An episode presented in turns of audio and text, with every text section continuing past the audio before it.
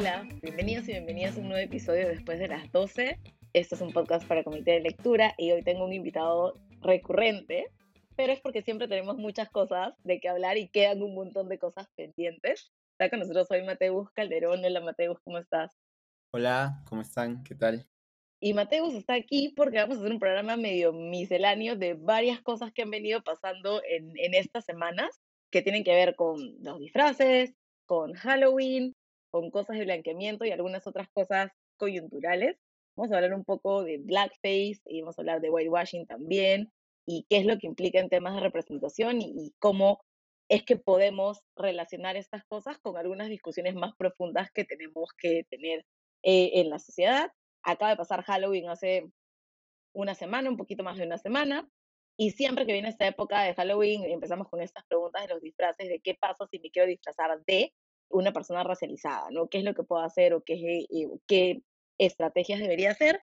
Y lo que siempre sale a la luz como la primera estrategia o el recurso más fácil es, si me voy a disfrazar de alguien que es racializado, pues me pinto la cara y ya está, ¿no? Entonces, Mateus, ¿cómo, ¿cómo entendemos esto? ¿Cómo entendemos el blackface o cómo entendemos esto de, de caracterizar a partir de la pintura de la piel o de algunos rasgos para asemejarnos a personas racializadas? Creo que es una pregunta, eh, creo que quizás la, lo más interesante del fenómeno del blackface, y luego podemos pasar a definirlo, pero lo que a mí de, de, principio, digamos, me llama la atención es que no tenemos una palabra en español para definirlo. Cierto. Es decir, tenemos que recurrir a este anglicismo, a esta palabra en inglés o a este neologismo en inglés que es el de blackface, ¿no? Y eso ya te dice bastante de, de dónde viene o dónde surge, digamos, un fenómeno así y, y, de dónde un poco también em, eh, importamos el marco para entender procesos que pueden tener similitudes y pueden tener diferencias. ¿no? Eh, entonces, blackface como tal, digamos, como lo dice su nombre en inglés, no literalmente cara negra, designa esta práctica iniciada en, pues, en 1830, 1840, 1850, en estos espectáculos, eh, digamos, de vodevil, de carnaval, de teatro, populares, ¿no? Que, que se, a los que se le llamaban los minstrels, donde estos actores eh, caucásicos o no afrodescendientes, no afroamericanos, se pintan la cara de negro para representar papeles de afrodescendientes. ¿No? Eh, Exacto. y por supuesto eso va acompañado también de, digamos, rasgos faciales, qué sé yo, la caracterización de los labios como amplios, la nariz ancha, las orejas y tal, ¿no?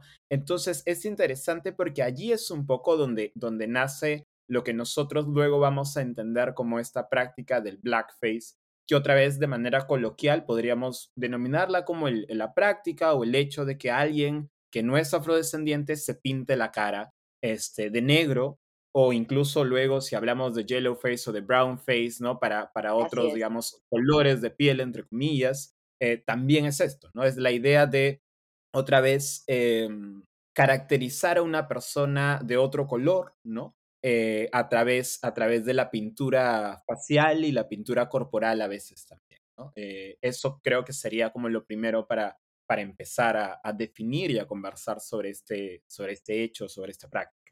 Es bien, interesante lo que mencionabas porque no tenemos un término para hablar en español sobre blackface, ¿no? Es, o sea, hemos importado esto, pero también hemos importado este proceso de caracterización, ¿no? Y algo que, que creo que queda siempre en el aire con blackface es eh, el origen del blackface no solamente tiene que ver con la pintura, sino también tiene que ver con la caracterización. Entonces, en tanto yo no hago la caracterización o yo no estoy utilizando la burla, entonces no estoy siendo racista, ¿no? Que es una cuestión mm. interesante que pasa cuando discutimos de estos temas hace unas semanas. Me parece que una, una figura pública utilizó pintura para representar un personaje de Walking Dead.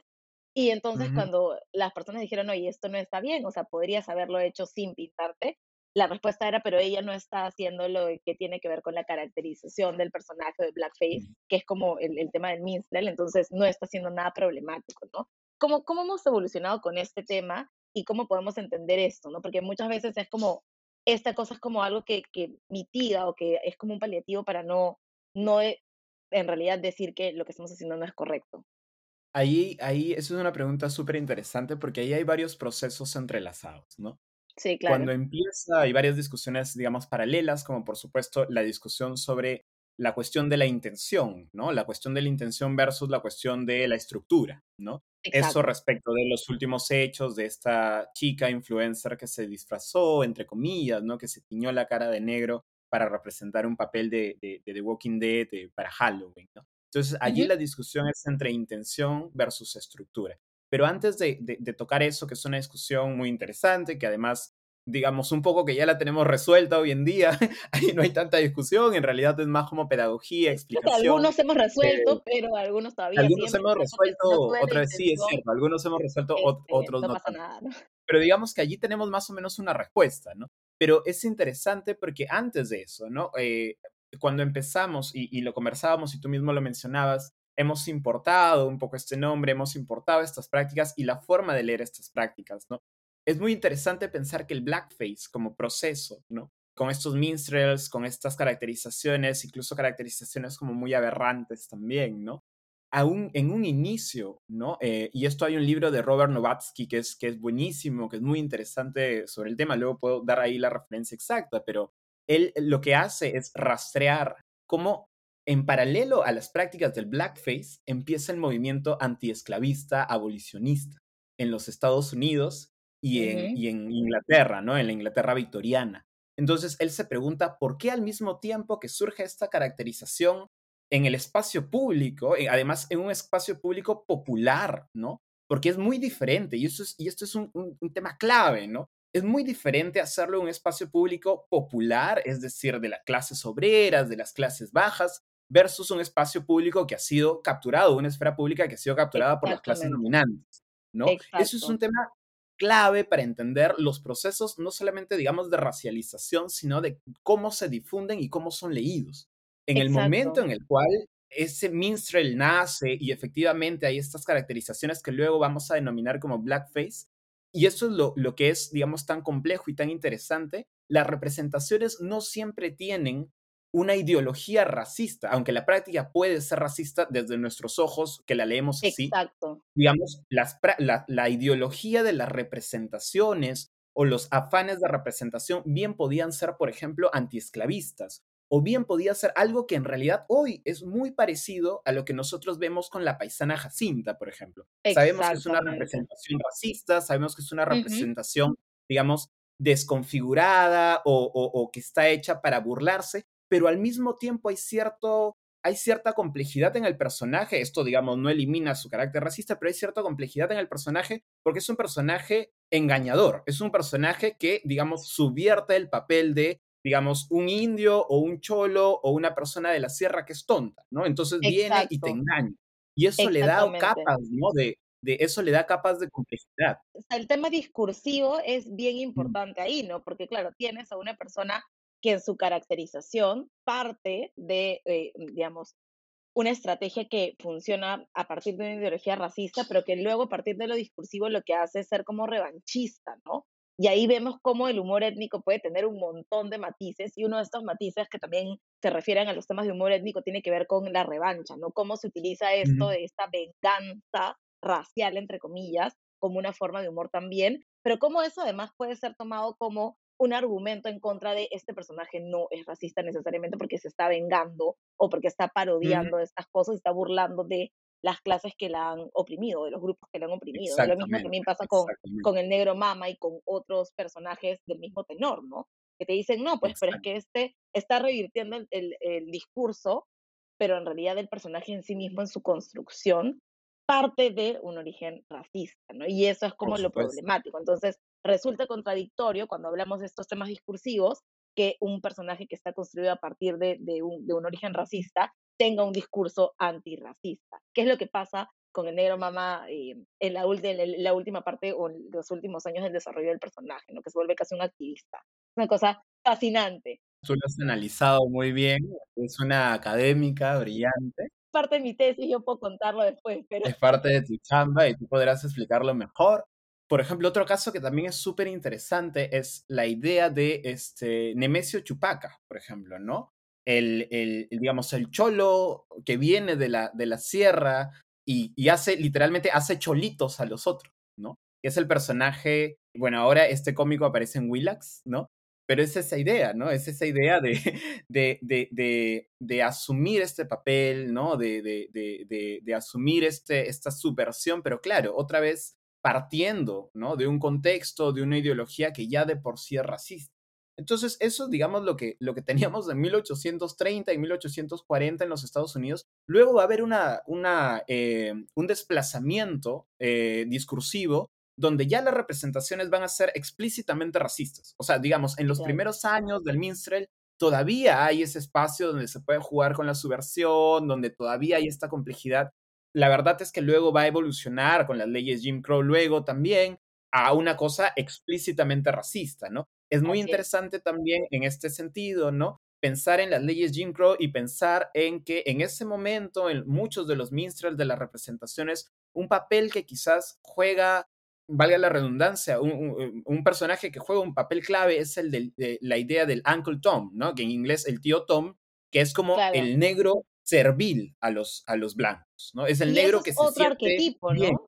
Sí, que se siente que tiene bien que ver siendo con La figura de mami, que tiene que ver con negrita, todo, todo mm. está relacionado, pero básicamente es como en su versión masculina eh, o en su versión femenina lo que vendría a ser este, este estereotipo de mami, ¿no? Que es como la mujer servil, dispuesta a servir a los demás, con habilidades para hacer las labores domésticas. Entonces, claro, es como salen estas figuras eh, que finalmente terminan siendo como estas representaciones estereotipadas, ¿no? Muy interesante. Claro, y que, y que otra vez, ¿no? Y, y, y tú lo has visto de cerca también, y creo que todos lo hemos visto de cerca, se empiezan a importar también, ¿no? A Latinoamérica, se, se importa todo, se importan estas figuras, o sea, es imposible, por ejemplo, leer hoy en día eh, lo de negrita, por ejemplo, ¿no? Sin entender, pues, cómo circulan estas, estas figuras, estos estereotipos, ¿no? Tú recordarás esta, esta entre comillas, eh, polémica, porque en realidad no fue una polémica, fue una cosa muy ofensiva, pero esta polémica cuando apareció, me parece que en una revista de la alta sociedad de, de Colombia, ¿no? Mujeres de la alta sociedad y, digamos, pues era una cosa así colonial y además Fue colonial. Bien terrible. Colonial así, colonial, colonial. Sí, explícitamente colonial, ¿no? Explícitamente colonial. Y, y, eso ha sido hace unos años. Por favor, el editor que nos ponga una imagen por ahí. Sí, sí, sí. Y fue hace cinco o seis años, fue terrible. Claro, claro, esto ha sido hace no más de una década. Entonces, estas imágenes y estos imaginarios circulan mucho, ¿no? Pueden empezar en los Estados Unidos, pueden empezar en la Inglaterra victoriana, y se empiezan a importar acá y nosotros también empezamos a absorberlos, ¿no? Absorberlos y a, y a representarlos, ¿no? Y a utilizarlos en nuestro propio imaginario y a construir afectos con ellos, afectos no necesariamente positivos, por supuesto, pero empezamos a, adaptarlos a, nuestro propio, a nuestro propio imaginario, ¿no? A importarlos. Entonces es interesante porque si uno ve, por ejemplo, ¿no? Y tú también otra vez voy a recurrir a esto, aunque tú eres la experta, si uno ve, digamos, el negro mama, ¿no? Es básicamente una representación de 1830, de 1840. O sea, no ha cambiado nada. No ha cambiado, absolutamente nada, ¿no? Y aún cuando tiene, digamos, estas fases modernas o contemporáneas, lo que vemos es una representación básicamente igual, ¿no? Es una representación igual, es como esto de vamos a revertir el discurso, pero intentamos revertir el discurso manteniendo estos rasgos que van a identificar al negro mamá. Y algo curioso slash lamentable es que cuando Negro Mama empieza a cambiar el discurso, a la gente le gusta menos. Entonces la gente dice, ya no, ya no es como antes, ya no lo hacen como antes, ya no me da tanta risa, este, ahora que, que tiene un discurso más, yo no sé si moderado necesariamente, pero un discurso menos problemático, ¿no? Claro. Sí, eso es un tema interesantísimo y es un tema que seguro va a salir también en la conversación de cómo nosotros y cómo las personas racializadas en general, ¿no? Podemos entender nuestros propios procesos de racialización, ¿no? Cómo nos sentimos cómodos con ciertas representaciones, cómo, y lo hemos conversado también en otros lados, en interno también incluso, cómo los imaginarios que circulan en la televisión, en la prensa, nos hacen en realidad añorar el blanqueamiento, ¿no? Que es un proceso que lo aceptamos como natural. Y por supuesto, el blanqueamiento no solamente pasa por el tono de piel, sino por un conjunto de prácticas que te hacen, que hacen que te lean y que te leas de manera diferente, ¿no? Que van, de, digamos, de prácticas desde de cómo hablas, de cómo te vistes, de cómo caminas, ¿no? Y eso, por ejemplo, de cómo hablo, yo hace poquito le estaba conversando con alguien, ¿no? Yo, por ejemplo, ahora trabajo más o menos en el mundo del arte por mi trabajo como, como crítico cultural y, y, haciendo algunas curadurías de arte, pero yo me preguntaba, conversando con otra amiga que también es del norte, ¿no? Eh, por ejemplo, se me hubiese sido tan fácil o, o, tan fácil como me ha resultado integrarme si es que, por ejemplo, yo siendo de Sullana mantuviese mi dejo, un mi dejo piurano. Claro. ¿No? Y es algo que yo he tenido que perder incluso inconscientemente, negociar para insertarme en un círculo en el cual no necesariamente, este, digamos, se me pudiese haber aceptado de otro modo, ¿no? Sí, claro, y, pasa bastante en esta idea de hablar bien, que es un tema que creo que discutimos también con Américo en el, episodio de discriminación lingüística, pero es esta idea de hablar bien, que no solamente está eh, adherida al, dejo, sino a cómo formulas las palabras, si eres articulado o no eres articulado. Entonces asumen que una persona, digamos, en temas de, de blanqueamiento, racialización, una persona racializada no debería hablar bien, ¿no? Entonces, yo, yo lo he comentado varias veces, no sé si en el podcast, pero lo he comentado varias veces con, con amigos, con personas afroperuanas, eh, esta idea de, de, cuando uno habla que te dicen qué bonito hablas, qué bien te expresas, que, o sea, porque no asocian que las características, digamos, de, del habla o lo que sea, están asociadas a personas racializadas, ¿no? Y, y es la diferencia coloquial, o sea, esa diferencia discursiva o de prácticas discursivas es la misma diferencia coloquial que hay estéticamente cuando alguien te dice, y esta frase la hemos escuchado todos y todas, creo, la idea de que hay negros finos, ¿no? Como ella, ah, negra fina, porque su nariz es así, o porque su tono de piel es así, o porque se ve así, o su cabello, cabello no es tan así, ¿no? Es esta idea de no, no, tú no eres, y está muy bien que no seas tan, tan negra, o qué bien te expresas, ¿no? Como decía mi, buen amigo Oban Lai diría, es español estándar. O sea, no es una cosa como ajena a una persona, ¿no? Pero vemos este tema del blanqueamiento, de quienes hablan bien, eh, que en algunos casos se traduce a hablas como blanca y es como cómo hablan los blancos, ¿no? finalmente. Pero todo esto es, estamos volviendo al punto de, la representación de blackface, tiene que ver también con cómo estas cosas o estas representaciones que probablemente son las únicas que vemos sobre personas racializadas tienen un impacto en la manera en la que percibimos cómo deberían ser esas personas, cuáles son esos espacios, cómo deberían desenvolverse, ¿no? Porque además estas representaciones eh, creo que tiene mucho que ver con la deshumanización, ¿no? Deshumanizar, ridiculizar, humillar, para que estas personas sigan viéndose a partir de estereotipos eh, mayoritariamente negativos, ¿no? Eso es un punto clave, ¿no? Eso es un punto clave que, que y, y, y otra vez, ya lo hemos conversado en otros espacios también, eh, que es la dimensión, si lo quieres ver así, de colonización inconsciente, ¿no? Exacto. De las imágenes y del blanqueamiento y del proceso de blanqueamiento porque no es una cosa que sea evidente, no es una cosa que, o digamos, no, no es que sea evidente en un primer momento, luego, luego te das cuenta que en realidad está en todos lados, pero es eso, ¿no? Es la idea de que cuando te plantean a una familia, este, digamos, exitosa o una persona exitosa o a quienes deberían ser presentadores de televisión o a quienes deberían ser modelos o a quienes deberían ser, otra vez, o sea, la idea de el éxito, ¿no? En el Perú y creo que en buena parte del mundo está vinculado a la blanquitud, ¿no? Y está vinculado a blanquearse, y está vinculado a que tú vas a tener que perder, digamos, o que negociar ciertas cosas de tu propia identidad, de tu identidad racial y tal, para poder empezar a escalar, ¿no? Creo que eso es clave. Y eso, como decía antes, es una forma de colonización eh, que se hace de manera inconsciente, que se hace de manera, o sea, recurrente, porque lo ves todos los días en la televisión, y en el momento en el cual, y eso es lo interesante, digamos, o sea, así como Mark Fisher hablaba de una suerte de realismo capitalista en, la cual, en el cual tú ya no puedes imaginar una opción fuera del capitalismo, yo sí creo que hay algo parecido con la cuestión racial, ¿no? O sea, llegar al punto en el cual te clausuran la posibilidad de imaginar un mundo racialmente diferente.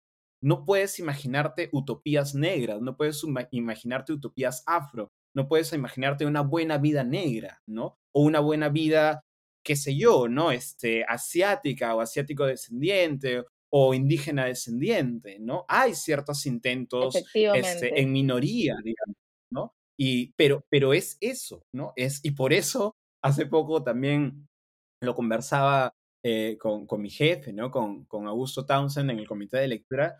Eh, por eso es tan importante, por ejemplo, también es un poco problemático, pero digamos, no deja de ser importante películas como, por ejemplo, este, Black Panther, ¿no? Si uno piensa en cosas así, si uno piensa en eh, lo que los, gringos llaman el, afrofuturismo, ¿no? Es decir, el afrofuturismo es una cosa fascinante, que básicamente es un futuro de vida digna para las personas negras. Exactamente. Básicamente, o sea, no es una cosa espectacular, no es una cosa revolucionaria, es un futuro donde haya vida digna, donde haya dicha, donde haya valoración de lo negro, y eso se ve como afrofuturismo, como una cosa, eh, una utopía, ¿no? Que es, bien interesante eso, eh, porque claramente lo que hemos imaginado no es eh, una vida digna. Y el, y el hecho, digamos, que le tengamos que poner un nombre, que no sea simplemente futurismo, sino que sea afrofuturismo, ya te dice que o sea, estamos clausurados de la posibilidad de imaginar futuros afro, futuros, qué sé yo, ¿no? Eh, digamos, de la etnia o de la identificación de, cada uno. Y creo que, eso es, creo que eso es, digamos, consecuencia explícita y prueba explícita también de que, em, digamos, el proceso de, de, de, colonización también sigue ocurriendo hoy en día, ¿no? En diferentes espacios, pero colonizando ya el inconsciente, la posibilidad de desear, ¿no? ¿Qué deseamos? ¿Por qué deseamos la blanquitud? ¿Por qué lo deseamos de este modo, ¿no? Y eso ya está, digamos, Franz Fanon lo, explora de manera muy rica, ¿no? Eh, claro que sí. Este, sí, es, es, bien interesante esto porque, claro, es como cuando piensas en el futuro para otras personas, hay otras cosas que se ven en el futuro, ¿no? Pero para las personas negras, para las vidas negras, el futuro es la dignidad, porque no es el presente. Eso me parece fascinante, ¿no? Y tiene que ver con cómo hemos construido todas estas cosas en, en, medios también, qué imágenes se construyen, qué se ve, qué no se ve. Eh, y creo que podemos ahí pasar un poco a los temas de, de representación, ¿no? ¿Cuál es la implicancia, como para ir sintetizando un poco, del uso de blackface en la representación de las personas racializadas? ¿Qué pasa cuando lo único que se ve es esta representación? Es una pregunta importantísima, ¿no? O sea, yo creo, yo veo personalmente, y esto lo podemos discutir, pero yo veo dos problemas fundamentales e entrelazados con el blackface y que por supuesto tienen consecuencias en la vida social de las personas, ¿no? Lo primero es eh, con el blackface y por ejemplo el blackface que se hace a veces vinculando a lo, que mencionabas antes de las personas que se disfrazan por Halloween y tal, ¿no? Ajá. O sea, lo, primero que pasa es que se, se reduce, digamos, una etnia, una raza, entre comillas, siempre, ¿no? a un conjunto de características físicas, ¿no? Como, ah, me pinto la cara de negro y ya. Y ya está. Y, y está, claro. Y es como, y lo otro también es que a la persona misma, ¿no? A la que uno quiere representar, porque supuestamente está haciendo un cosplay de ella, se reduce a eso también. Se reduce eso es una cuestión interesante y en la mayoría de, de, casos los personajes no están definidos por sus características físicas. O sea, puedes utilizar otras cosas para poderte disfrazar. Pero lo que asumes es, ah, para ser totalmente fiel al personaje o para dotar al personaje de un sentido de autenticidad, necesito que mi color de piel sea exactamente el mismo, que es también lo que pasa en el negro mame en la paisana Jacinta, ¿no? Esta cuestión de para hacerlo más genuino, no solamente voy a tomar el color de piel, sino rasgos como prótesis, como pelucas, como otras cosas, para que la gente pueda relacionarlo realmente a una persona negra, ¿no? Y que por supuesto, como tú bien decías, ¿no? Eh, o sea, estas representaciones, estas ficciones, como a mí me gusta decirles, ¿no? Que, que ficciones no significa que sea inventado, tiene un sustrato material, ¿no? Estas ficciones producen, ¿no? Estos discursos producen realidad, son incorporados a la mente y a las prácticas de las personas y nosotros nos leemos sí, ¿no? Es decir, si eso es lo único que vemos, ¿cómo vamos a poder imaginar otro tipo de Otra cosa. O sea, no, es imposible. Y creo que allí eso es lo importante de luchar por la representación. Alguien me dirá, bueno, hay cosas más importantes que la representación como la redistribución y qué sé yo. Y completamente pues de acuerdo. pero la visibilidad es clave. Eh, sí, es clave. Es clave para poder imaginar y para poder imaginarnos, para poder sentir que, que, digamos, estamos mirando a otros iguales a nosotros y a nosotras, y también que se nos puede mirar a nosotros. Que vamos a tener una... Exactamente. Yo creo que la representación, o sea, está totalmente relacionada con la existencia misma. ¿Cómo existes si no existes, si no estás? al final terminas desapareciendo. Sí, efectivamente. O sea, necesitamos siempre, ¿no? E, esa dimensión de representación que no solamente pasa por nosotros existir, sino demandar una audiencia también, ¿no? Nosotros nos construimos en comunidad siempre, ¿no? Y claro, podemos tener una identidad, pero si no somos mirados, si no hay espacios para sentirnos mirados, ¿no? Y para mirar a otros iguales a nosotros, como decía, entonces nuestra identidad se cae, se borra. Exacto, ¿no? sí, o sea, Se, es como, o sea, no estoy, ¿no? Neces- o sea, estoy aquí y necesito que sepas que estoy, porque si no sabes que estoy aquí, mm, entonces realmente estoy. Y es algo interesante porque creo que con temas de representación de personas racializadas pasa mucho, ¿no? Esta idea de estás en estos márgenes, pero si no estás realmente desapareces de la construcción del país, del entendimiento del otro. O sea, esta, esto de crear ajenos también tiene que ver con representación, esos ajenos que nunca están en ningún espacio y nadie sabe en realidad cómo generar una proximidad. Entonces, sí es como, no es solamente, ya, yo soy una caprichosa y quiero que haya una persona que se ve como yo en la televisión. Va mucho más allá y creo que tiene que ver con nuestra propia existencia, ¿no? por supuesto, por supuesto. Y eso atraviesa, digamos, no solamente la problemática afro, sino en general en el Perú. Por ejemplo, yo recuerdo una discusión, ¿no? Con un amigo hace tiempo, me decía, sobre las trabajadoras del hogar, sobre las trabajadoras del hogar y sobre los cuidados. Y él me decía algo así, pero oye, pero a ti, ¿por qué te molesta que en San Isidro las trabajadoras del hogar salgan con los niños de las, de las señoras blancas, digamos, ¿no? Y yo le decía, pero tú no te has dado cuenta, o sea, de, de, de la diferencia, si lo quieres ver así, cromática que hay ahí y lo que te está diciendo. O sea, tú no te has dado cuenta de eso. Y claro, su respuesta era, pero tienen trabajo, ¿no? O sea, como reduciéndolo todo a eso. Que claro, está bien, claro, obviamente a cualquier persona le- o sea, que tenga trabajo es mejor que no tenga trabajo, pero, pero aquí estamos hablando de otra del orden de la estamos sociedad, de, ¿no? Cómo está distribuida, supuesto, quiénes ocupan qué supuesto, espacios. claro, qué espacios ocupas y qué espacios se te adjudican e interiorizas tú mismo para ti, ¿no? Si solamente, ve, si solamente ves eso todo el tiempo, clausuras, como decía antes, ¿no? O sea, estamos clausurados a la, posibilidad, a la posibilidad de imaginar futuros, y no solamente futuros, sino hasta pasados para nosotros, ¿no? Para nosotras, para buscarnos en nuestras raíces, para buscarnos en los lugares de donde venimos, ¿no? A mí me pasó algo muy curioso, que es durante la pandemia, eh, yo, por ejemplo, empecé a leer mucho a mi abuelo, y mi abuelo, eh, que viene de un, de, una, de un pequeño caserío en, en Sechura, en el límite entre Catacaos y Sechura, él escribió un libro en el cual eh, el subtexto es en realidad las etnias tayanes de, de allá de Piura, ¿no?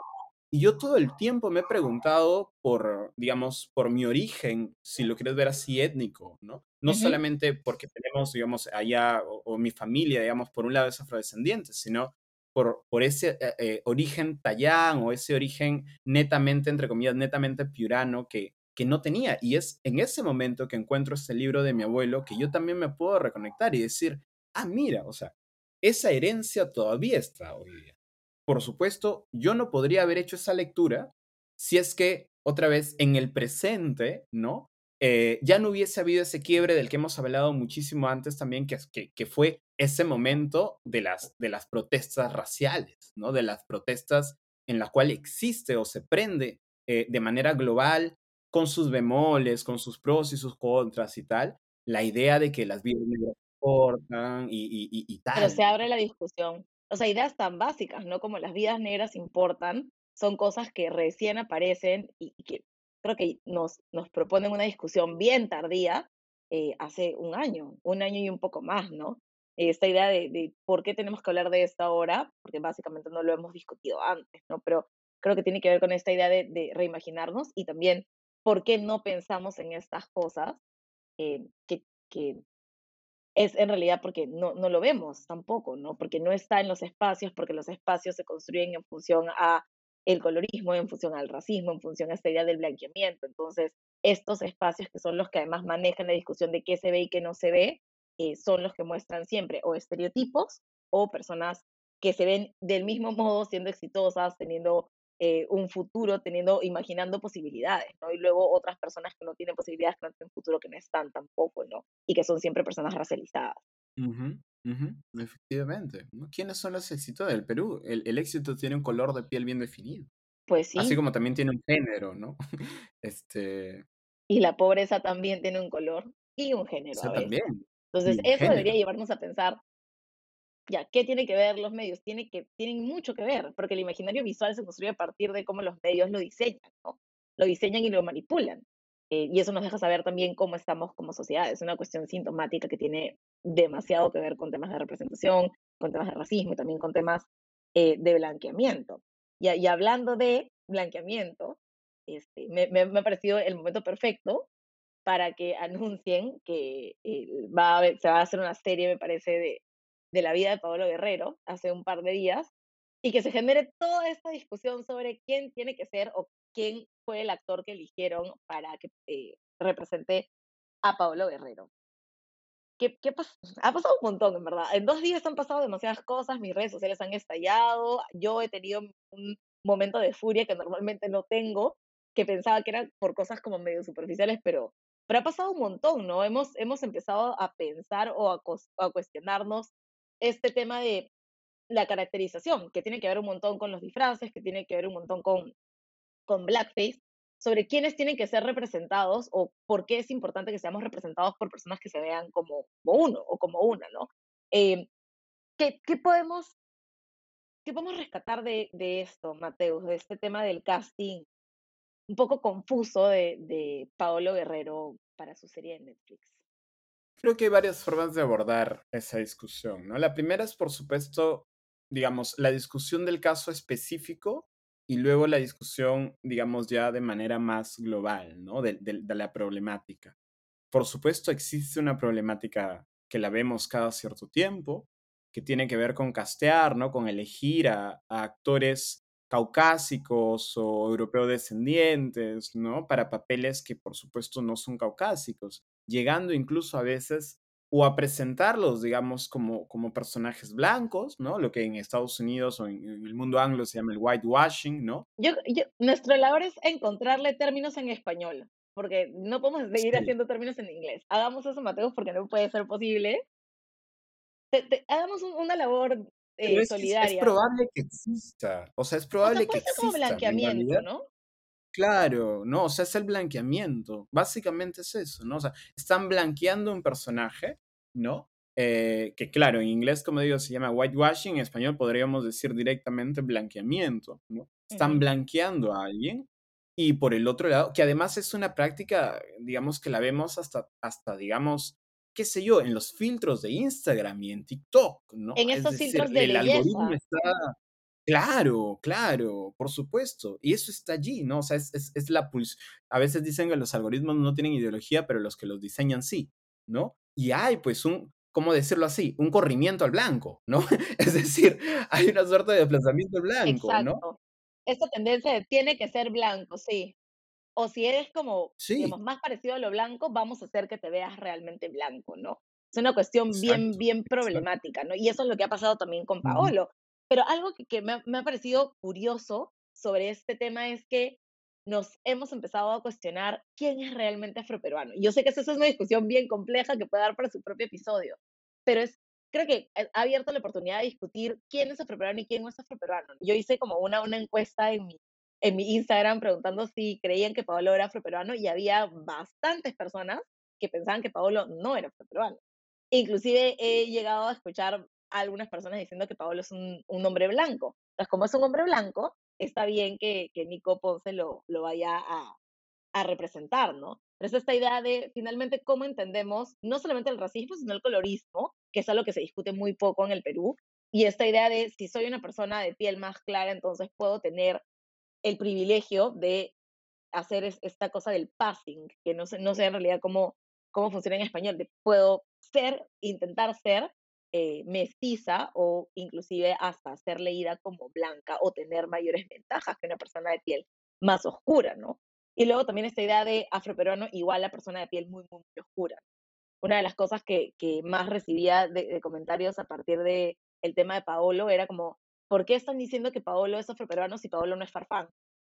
¿No? Entonces era la idea de afroperuano igual a una persona de piel muy oscura, este, entonces si no, si no eres tan oscuro. O los labios, o los rulos. Exacto, es como, si no tienes rulos, ¿por qué no? Y, y de hecho es algo que me, me, me, causó risa porque a mí me ha pasado también que en algún momento me han dicho, ¿tú por qué hablas si tú eres blanca? Y es como, ¿en qué, en qué, en qué multiverso podría ser blanca? Pero es interesante, ¿no? Es como el multiverso en el que yo soy blanca porque mi piel es un poco más clara este, es el mismo multiverso en el que Paolo Guerrero es un hombre blanco, ¿no? Sí, y, y eso es interesante porque, digamos, cada sociedad va gestando sus, sus propias formas de leer la raza, ¿no? Eh, ¿Qué es lo que consideramos como raza? ¿Qué es lo que consideramos como color, ¿no? Como decía, por ejemplo, este, el hecho de que Paolo Guerrero sea un futbolista y que haya vivido en Europa y que tenga dinero y que probablemente haya vivido en, en Brasil y que probablemente nunca él, digamos, se haya identificado a sí mismo, es decir, haya hecho una afirmación pública de su negritud o de su condición de afrodescendiente, exacto, es, claro, es, es, digamos, está en las antípodas de alguien como Farfán, ¿no? Que básicamente por él nace la idea de chocolate, ¿no? La picardía en el fútbol y, y que hay que, digamos, este, o sea, hay un conjunto de, de, de características por las cuales leemos a Farfán de ese modo, no solamente por su color de piel, no solamente por sus labios, sino porque es alguien otra vez pícaro, ¿no? Es, ah, porque los afros son así, no son como les gusta la Y baila bien, y le gusta bailar el festejo, claro, y mueve el totó además, ¿no? Entonces, Además, como, por eso, por eso lo leemos así, por eso, por él, ¿no? Decimos en el fútbol, a mí no me gusta el fútbol, pero este, decimos, o, o sea, ha pegado tanto la idea de chocolate, ¿no? Que en realidad chocolate, pues, refiere esa picardía casi afroperuana, porque además la selección peruana está llena de eso, ¿no?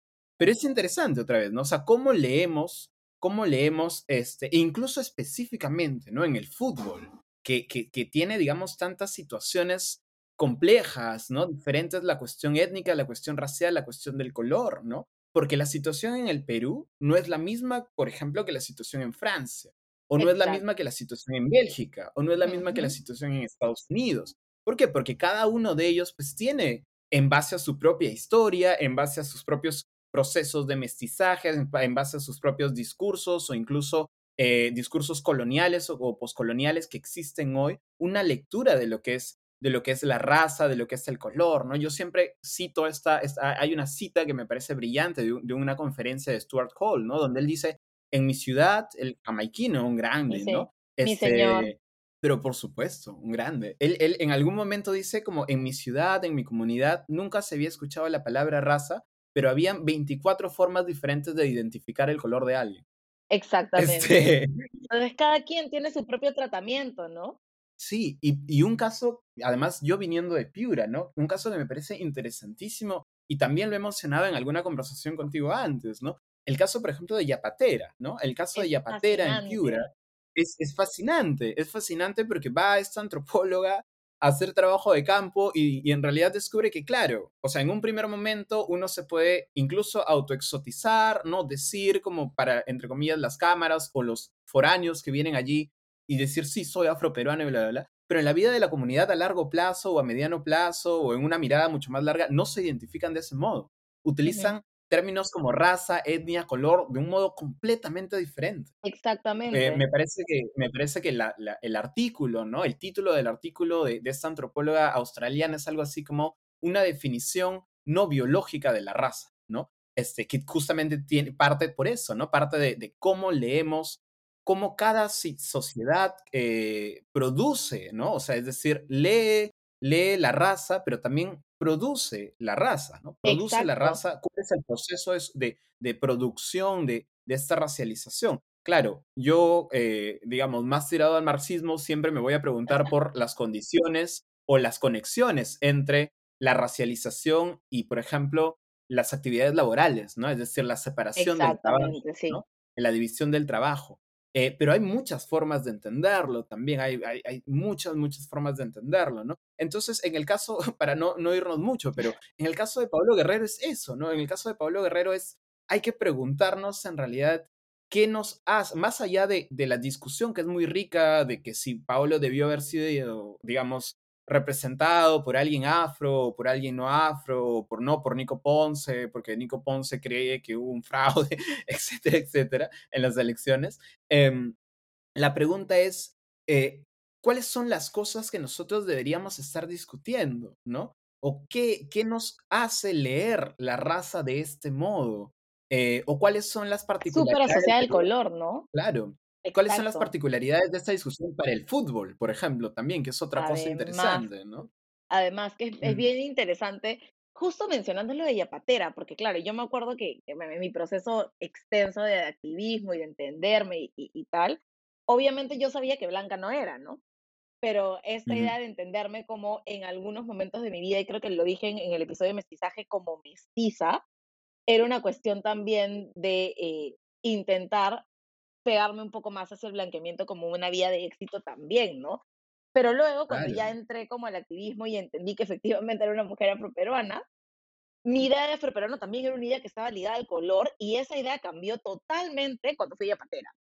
Entonces, ir a Yapatera y que la gente te diga, esta es una comunidad afroperuana, y tú no veas, en, te- en teoría o entre comillas, personas que se ven negras en algunos casos, es totalmente fascinante porque nuevamente tiene que ver con esta idea de cómo construimos también, ¿no? Y es una comunidad que tiene reconocimiento legal eh, reconocimiento municipal, está reconocida como un sitio de memoria de la esclavitud también.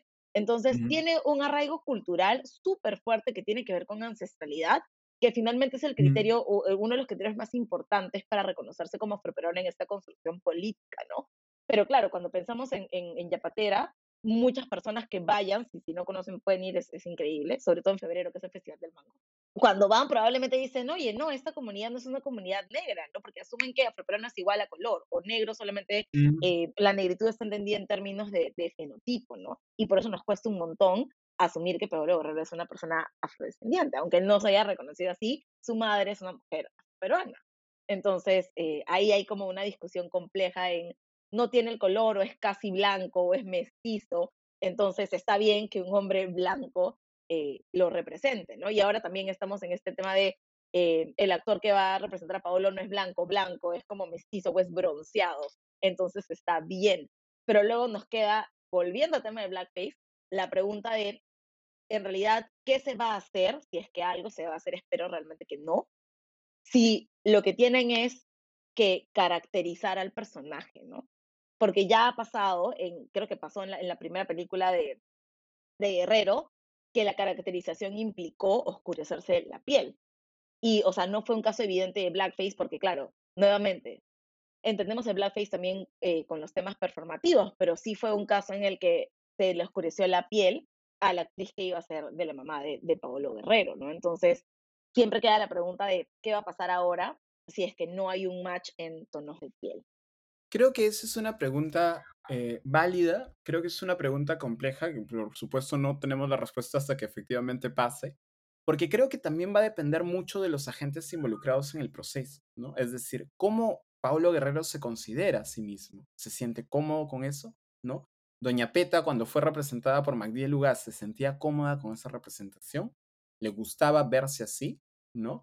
Eh, Creo que es una pregunta, creo que, digamos, esas preguntas también deberían entrar a la discusión, ¿no?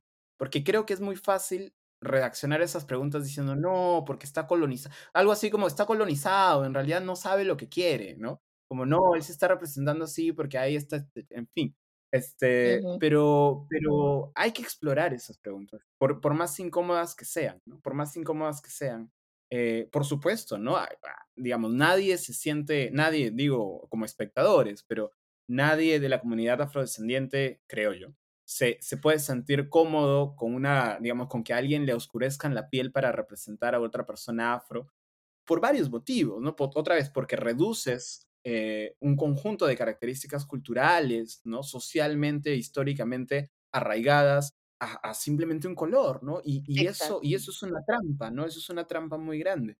Pero también pensaba, por ejemplo, tú la debes haber leído, esta profesora Feldman, ¿no? De la Universidad de Davis, eh, Ajá, eh, no, perdón, de Santa Bárbara me parece que es, este, o, o Davis o de Santa Bárbara, pero eh, que hace trabajo de campo respecto a, de Perú Negro y de otros grupos de los 70s, 80s, sí, ¿no? Y ella, por ejemplo, descubre que, no descubre, digamos, descubre es un decir, pero encuentra esto de que en su momento, en varios de los grupos que formaron parte de ese movimiento que reivindicó la negritud, que re se reencontró con la negritud en el Perú de los 70 de los 80 ujú. habían personas blancas que se Sí, claro. oscurecían la piel, ¿no? Que se oscurecían la piel y que, claro, ahora sería impensable una cosa así, Porque, ah, no, todo el mundo saltaría, pero en ese momento era, yo creo, ¿no? Que quizás una forma de leerlo es, ¿quién tiene el dominio de esa situación? ¿Son los representados, ¿no? ¿O son otras personas externas que simplemente vienen e imponen una imagen, ¿no? Creo que esa es una pregunta y, creo que y creería yo que la respuesta va más hacia lo segundo, ¿no? Esta, eh, porque además lo que haces finalmente cuando sigues trabajando en estas representaciones distorsionadas es quitarle la capacidad a las personas que no se ven representadas de decidir cómo se quieren ver representadas también, ¿no? Eh, y, y bueno, y ahí Mm, creo que podemos pasar a temas más profundos como cuántas personas afroperuanas tienes trabajando en medios, por ejemplo. Em, porque claramente, sí, si no tienes ninguna persona que te diga yo no me quiero ver así, esta no es la manera, eh, probablemente nadie vea problemático oscurecerte la piel o tener este tipo de, de- de procesos de caracterización, ¿no? Entonces, ahí la pregunta es, ¿qué hacemos con lo que tenemos? ¿Creamos otros espacios donde nos podamos sentir o ver representados?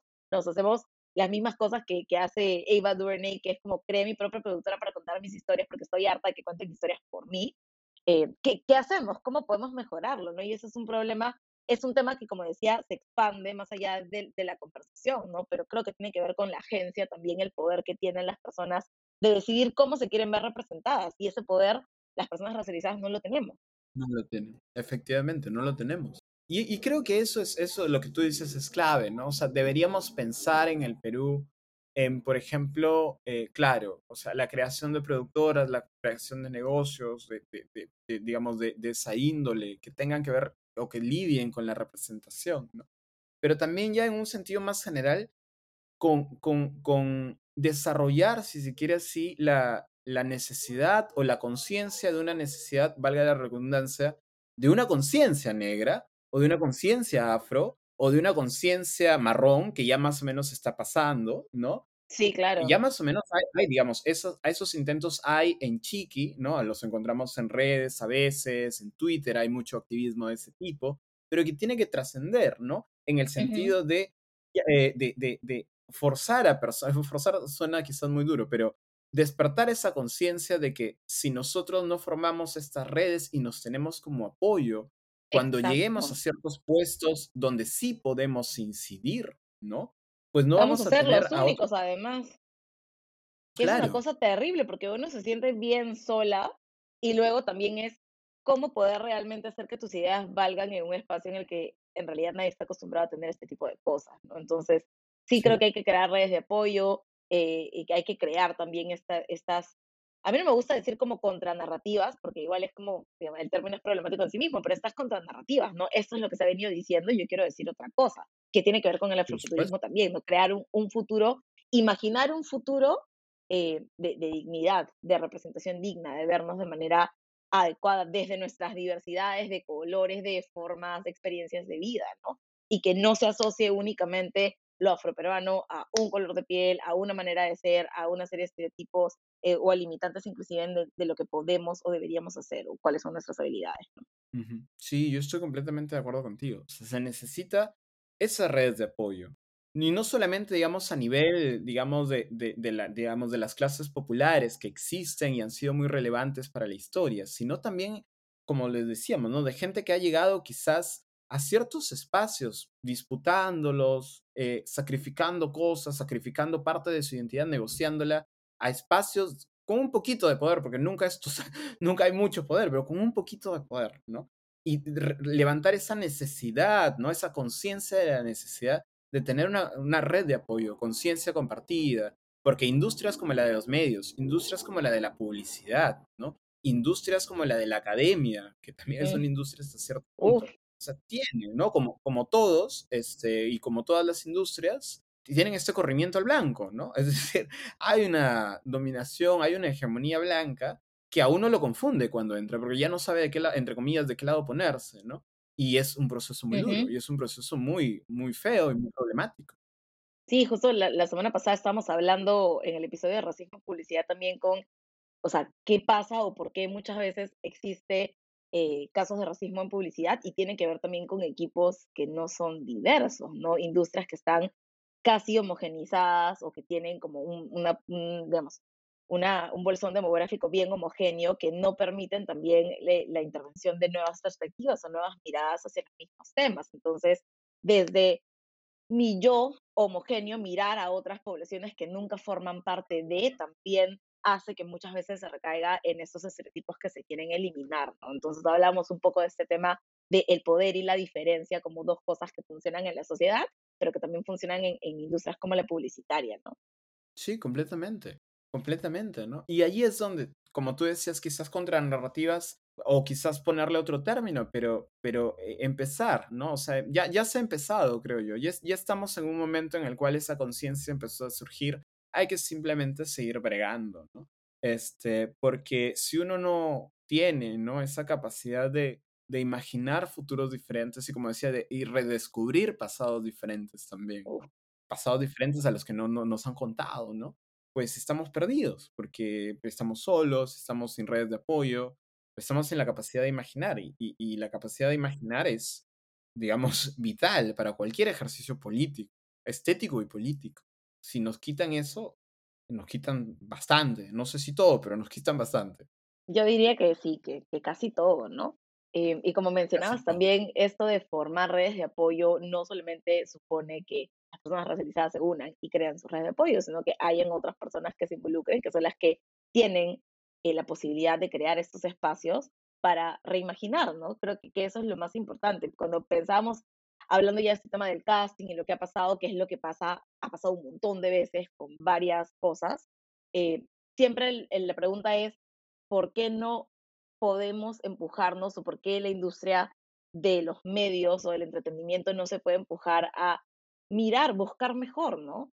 A mirar o reimaginar o representar de manera correcta. Y eso también eh, tiene que ver con una mirada mucho más sensible a estos temas que son, es súper necesaria, ¿no? O sea, es, es, y esto es como bien desesperanzador, pero es poco probable que, no sé, podamos tener una red o un canal de personas afrodescendientes o racializadas o lo que sea en un año o dos, pero tenemos cosas que ya están preestablecidas y que pueden también retomar o tomar la problemática y hacer las enmiendas necesarias también para que las cosas cambien, ¿no? no solamente es una responsabilidad nuestra. No, no, no, no. Sí, tienes toda la razón. Y ahí yo, yo pediría, digamos, a los amigos, a las amigas que escuchan este podcast y que tienen, digamos, que no son racializados y que tienen posiciones de poder, ¿no? Arriesguense, o sea, arriesguense, ¿no? Porque jueguensela por, ¿no? Porque, o sea, siempre uno va a escuchar este argumento que yo lo entiendo también. Es como, ah, bueno, pero meten a estos actores porque son los populares, pues, ¿no? Entonces eh, son los que van a dar plata. Son los que venden. Entonces son como, son los que venden, ¿no? Claro, y entras en este círculo vicioso donde los que venden son blancos y los, que los blancos son los que venden, entonces se, se retroalimenta. Entonces lo que se necesita también es de su lado como esta posibilidad de que ellos mismos, los que están en posiciones de poder, se arriesguen, ¿no? Por otros, si es que dicen efectivamente que son tan inclusivos como lo son, ¿no? pongan de su parte, de verdad, ¿no? Arriesguense, y arriesgar significa que también pueden perder, ¿no? Arriesguense.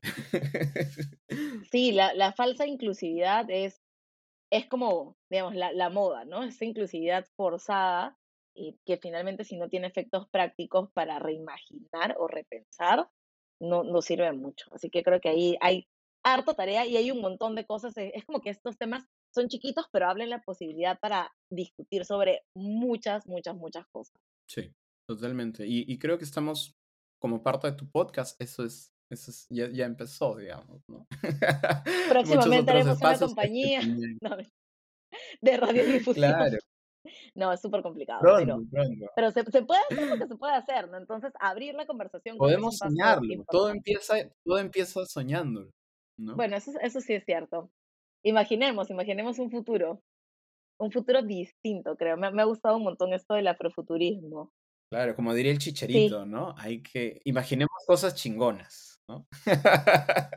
Vamos a ver, vamos a ver qué sale, qué no sale, pero creo que igual estamos poniendo nuestro granito de arena que al menos las cosas empiecen a, a, pensar, que creo que es lo importante en el momento en el que estamos. Yo, como, digamos, como como una persona racializada que entendió relativamente hace poco tiempo su papel, ¿no? Eh, Yo te diría que si alguien lo escucha, alguien de 10, 12, 15, 17 años lo escucha este podcast, esta conversación y las otras conversaciones que has tenido, y eso despierta, y es solamente una sola persona, ya estamos haciendo un trabajo increíble. Vamos a esperar que el podcast tenga esta, este impacto expansivo y que más gente se, se anime a reimaginar y repensar cosas que hace tiempo teníamos que haber hecho. Sí, así es, mi querida Ana Lucía. Bueno, este episodio ha sido literalmente miscelánea. Porque empezamos a hablar, a hablar de Blackface, hemos terminado hablando de, la película o la serie Guerrero, del afrofuturismo, de los futuros imaginados, pero, pero como siempre, o sea, yo, yo soy súper feliz de tenerte siempre en el podcast porque siempre tenemos pendientes para conversar. Así que esos son los momentos perfectos. Siempre que no, pendientes. Gracias, gracias por invitarme. Siempre es un gusto conversar contigo. Pero son espacios necesarios, ¿no? Son espacios que, en los cuales uno siente que puede decir cosas que quizás en otros espacios no. Eh, y creo que eso es parte de, parte de la chamba. No, te agradezco mucho a ti Sí, no, no, yo te agradezco mucho, como siempre, es, es bacán generar nuevas ideas a partir de, de las cosas que nos van pasando. Así que muchísimas gracias por haber estado en el podcast hoy. También gracias a todas las personas que nos han escuchado haciendo nuestro episodio misceláneo. Y les esperamos en un próximo episodio de Después de las dos. Nos vemos.